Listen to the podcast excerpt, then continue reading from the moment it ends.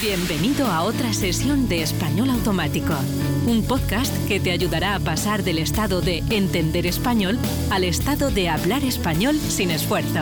Ahora tu anfitriona. Le encantan las pelis de acción y la pizza. Caro Martínez. Si hay una palabra muy conocida que define España, esa es la siesta. ¿Por qué en España se duerme la siesta y en otros países no? ¿Es merecida la fama de dormilones de la que gozan los españoles? Voy a intentar responder a estas preguntas y aprovecharé el tema de la siesta para repasar algunas estructuras de subjuntivo. Además, aprenderás frases hechas para expresar opinión y el vocabulario interesante del ámbito de sueño, descanso y productividad.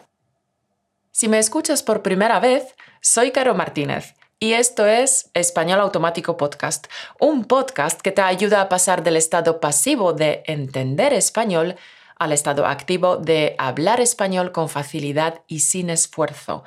Te recuerdo que tienes a tu disposición la transcripción y las flashcards que preparamos con cada capítulo para ayudarte a asimilar mejor las lecciones. Los enlaces están en la descripción. Y si te gustan los podcasts que creamos, no te olvides de dejarnos un me gusta y cinco estrellas en tu plataforma de los podcasts.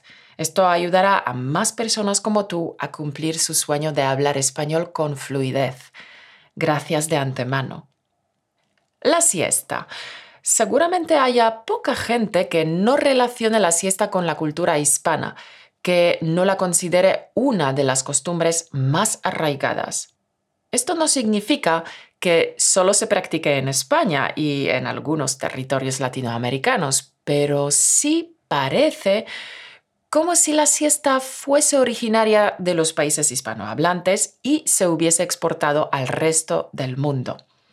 Y efectivamente, se trata de una de las costumbres más típicas de España. Tanto es así que en otros países no tienen la costumbre de echarse la siesta nunca y ni siquiera tienen una palabra para referirse a este descanso después de comer. A pesar de que muchos afirman que esta es una costumbre en clara decadencia y que ya poca gente se echa la siesta en España, otras personas no pueden perdonar su siesta, aunque solo sea el fin de semana. La palabra siesta proviene etimológicamente del latín y significa hora sexta. Y sí, los romanos se detenían a comer y a descansar en la sexta hora del día. Si tenemos en cuenta que los romanos dividieron periodos de luz de 12 horas, entonces la sexta hora corresponde en España al periodo comprendido entre la una de la tarde en invierno y las 3 de la tarde en verano. Por cierto, la palabra periodo puede llevar tilde en la i o no llevarla. Por tanto, es de la Roma antigua de donde viene la costumbre de la siesta y se extendió a diferentes países europeos. Sin embargo, los particulares horarios laborales y las costumbres españolas son lo que han hecho que en España la siesta se convierta en una tradición muy arraigada. Por costumbre, en España la gente se va a dormir más tarde en comparación con otros países europeos. Incluso entre semana, los españoles se van a dormir muy tarde. Así, la siesta se sitúa en mitad del día, lo que hace que por la noche uno aguante más tiempo despierto. También los horarios laborales favorecen la siesta, ya que muchos negocios cierran a la hora de la comida y no vuelven a abrir hasta más entrada la tarde. Es lo que se llama en español los horarios de turno partido. De hecho, la jornada de trabajo tradicional era desde las 9 de la mañana hasta las 2 de la tarde. Después, un descanso para comer de dos horas y se volvía a entrar al trabajo a las 4 de la tarde hasta las 8. Estos horarios facilitaron que la siesta se convirtiera en algo muy común en España. También sucede que quienes entran a trabajar muy pronto por la mañana suelen terminar su jornada a la hora de comer, lo que les da la posibilidad de dormir la siesta y tener la tarde libre. A pesar de esta arraigada tradición, no siempre se ha mirado la siesta con buenos ojos. La expresión mirar algo con buenos o malos ojos significa mirar con simpatía o con antipatía. Por ejemplo, el profesor le mira con buenos ojos a Chema porque es aplicado. ¿Por qué no siempre se ha mirado la siesta con buenos ojos? Porque hasta hace relativamente poco se asociaba la costumbre de echarse la siesta con un estilo de vida mm, lento, con la pereza, por lo que las personas que echaban una cabezada a mitad de la jornada eran consideradas vagas, poco productivas e incluso pueblerinas. Pueblerino aquí significa mm, ignorante, inculto y tonto. Pese a ello, Estudios recientes han revelado que dormir la siesta puede ser muy beneficioso para la salud. La siesta ayuda a recuperar el sueño atrasado y deja el cuerpo regenerado y relajado. Además, se ha demostrado que la siesta aumenta el rendimiento laboral, calma la ansiedad, mejora la productividad y fomenta la creatividad. El rendimiento laboral significa productividad el verbo rendir significa producir, dar frutos, cundir. De ahí rendimiento laboral. ¿Cuándo se suele dormir la siesta? La siesta se asocia con un descanso después de comer. Sin embargo, según los expertos, no es la comida la que crea en nosotros una sensación de somnolencia. Somnolencia es un estado intermedio entre el sueño y la vigilia. Es cuando conservas una parte de la conciencia, pero sientes un deseo irresistible de dormir. La somnolencia. Entonces, los expertos dicen que esta somnolencia sucede porque nuestro cuerpo nos señala que necesita hacer una breve pausa para recuperar las fuerzas. Es por este motivo que después de las comidas tenemos ganas de tomar bebidas estimulantes, como el café. La digestión produce además una sensación de modorra que se une a todo lo anterior y hace que nos sintamos cansados, pesados y adormecidos. La palabra modorra, la modorra, es una sensación de sueño muy profunda. Es eh, pesadez, sopor. Me encanta esta palabra, la modorra. Aunque la siesta sea un tópico español, desgraciadamente la mayoría de la población no tiene el privilegio de dormir cuando le apetece. Para muchos españoles es impensable poder parar de trabajar o de estudiar para echar una cabezada. Por eso muchos aguantan el sueño como pueden, aunque ello implique bostezar continuamente en la oficina y no rendir nada y estar en modo zombie toda la tarde. Sin duda, la somnolencia y la fatiga dificultan el trabajo. El cansancio interfiere de forma negativa en las tareas de cada uno. De hecho, se ha demostrado que los trabajadores que hacen un alto en la jornada laboral incrementan su rendimiento y su concentración. La expresión hacer un alto es detenerse. Por ejemplo, los amigos hicieron un alto en el camino para descansar. Hacer un alto en la jornada laboral.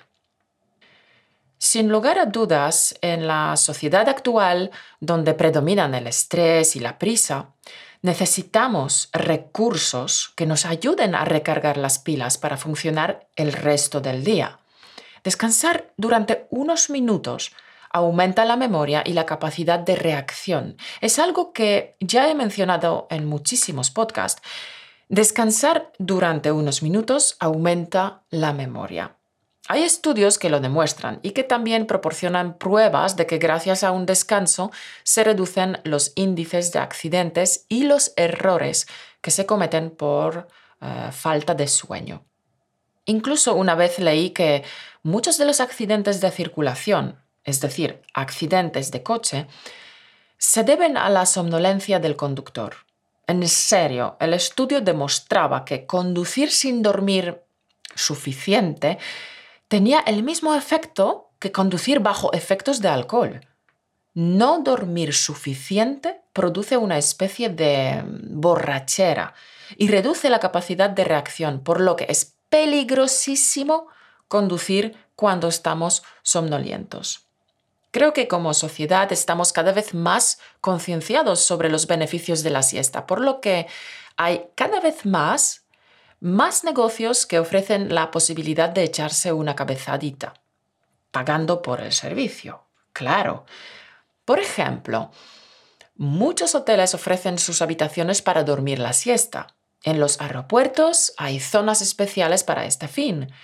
Este tipo de salas de descanso o, como lo llaman, nap lounges, se están poniendo de moda. Incluso hay bares que ofrecen un lugar para clientes que buscan, cito, descansar, leer o dormir la siesta. Hay uno en Madrid que se llama Siesta and Go, un nombre bien escogido. A este respecto te puedo contar mi experiencia personal. Cuando me mudé a Barcelona empecé a trabajar en una empresa tecnológica que habilitó un espacio donde los empleados eh, podíamos relajarnos sobre unos sillones confortables y cerrar los ojos durante unos minutos. Parece que en cuanto a la siesta, todo son ventajas. Y sin embargo, a veces tras dormir una siesta nos levantamos con la sensación de estar más cansados. ¿A qué se debe? ¿Qué lo provoca? Estudios de investigación han demostrado que lo que hace sentirnos descansados, frescos y despejados es el número de ciclos de sueño completos que realizamos.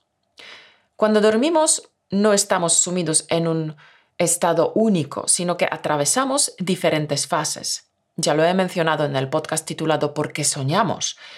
Pero si todavía no lo has visto o si lo viste hace mucho tiempo, te lo resumo rápidamente para refrescarte un par de conceptos. Básicamente, el ciclo del sueño está compuesto por cinco etapas y mientras dormimos vamos pasando de una etapa a otra hasta completarlas todas ellas en un ciclo que dura aproximadamente 90 minutos. Las etapas 1 y 2 son las equivalentes al sueño ligero y duran unos 10 minutos cada una. Si te despiertas tras estas dos etapas, te sentirás descansado y con más energía. Por el contrario, las etapas 3 y 4 son consideradas de sueño profundo y duran los siguientes 45 minutos del ciclo. Despertar tras estas etapas será difícil y al conseguirlo finalmente nos sentiremos cansados y atontados. Atontado aquí significa mm, confundido, aturdido eh, y que no puede reaccionar. La quinta etapa del ciclo del sueño es totalmente diferente a las anteriores. Es la fase de sueño llamada REM, que hace referencia al movimiento rápido de los ojos y es cuando realmente tenemos sueños. La fase REM tiene una duración de 20 minutos. Cuando hablamos de un ciclo de sueño, ¿a qué nos referimos? Pues los científicos explican que no es posible acumular el sueño que no hemos aprovechado en un ciclo para añadirlo al siguiente. Es decir, cada vez que nos despertamos, la serie se rompe y empezamos de nuevo. Entonces la duda que surge aquí es, cuando dormimos por la noche pasamos por todo el ciclo de sueño y esto está bien, pero ¿qué pasa con la siesta? ¿Cuánto debe durar una siesta? ¿Puede llegar a ser contraproducente si se prolonga demasiado? Parece ser que para sacar el máximo beneficio de la siesta, lo ideal para los adultos es dormir entre 10 y 20 minutos, nunca superando los 30 minutos. Si sobrepasas este tiempo, podrías levantarte malhumorado, irritado y con la sensación de no haber descansado. Vamos, que podrías levantarte de mal genio, de mala leche, como se dice en España. ¿De dónde viene este mal genio? Este mal genio aparece cuando te despiertas durante las etapas profundas del sueño, de las que no es tan fácil despertar. Por eso, el mal humor. Por tanto, recuerda, la siesta debería durar entre 10 y 20 minutos, máximo 30. Resumiendo el tema de hoy, aunque la siesta es un tópico español, actualmente no hay muchas personas que reposen a mediodía. Las que sí han hecho de la siesta una prioridad no desperdician la más mínima oportunidad para cerrar los ojos, acomodarse en el sofá y echar una cabezada. Consideran que dormir la siesta es un hábito irrenunciable de la cultura española. Para otros es un buen remedio para aliviar la falta de sueño nocturno o para paliar los efectos del insomnio. También hay quienes defienden que no es más que una costumbre propia de vagos y perezosos.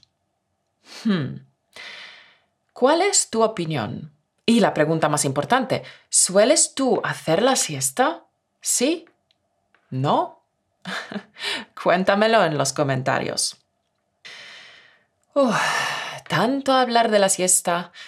Me han entrado ganas de dormir, pues eh, nada, pongo una alarma de mi móvil 30 minutos y a dormir la siesta.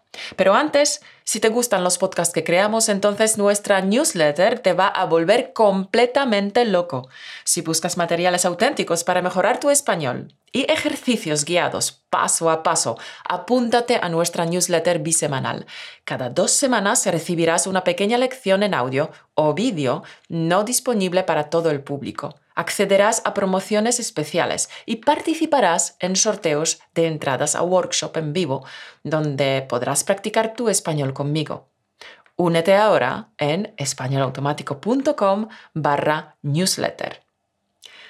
Querido oyente, espero verte en el siguiente podcast porque me gusta ver caras conocidas. Me gusta saber que por el otro lado de los auriculares hay caras conocidas, hay amigos que me escuchan y que juntos estamos en este viaje llamado español automático. Te deseo que pases una semana maravillosa y productiva. Nos vemos en el siguiente podcast. Chao. Gracias por escucharnos.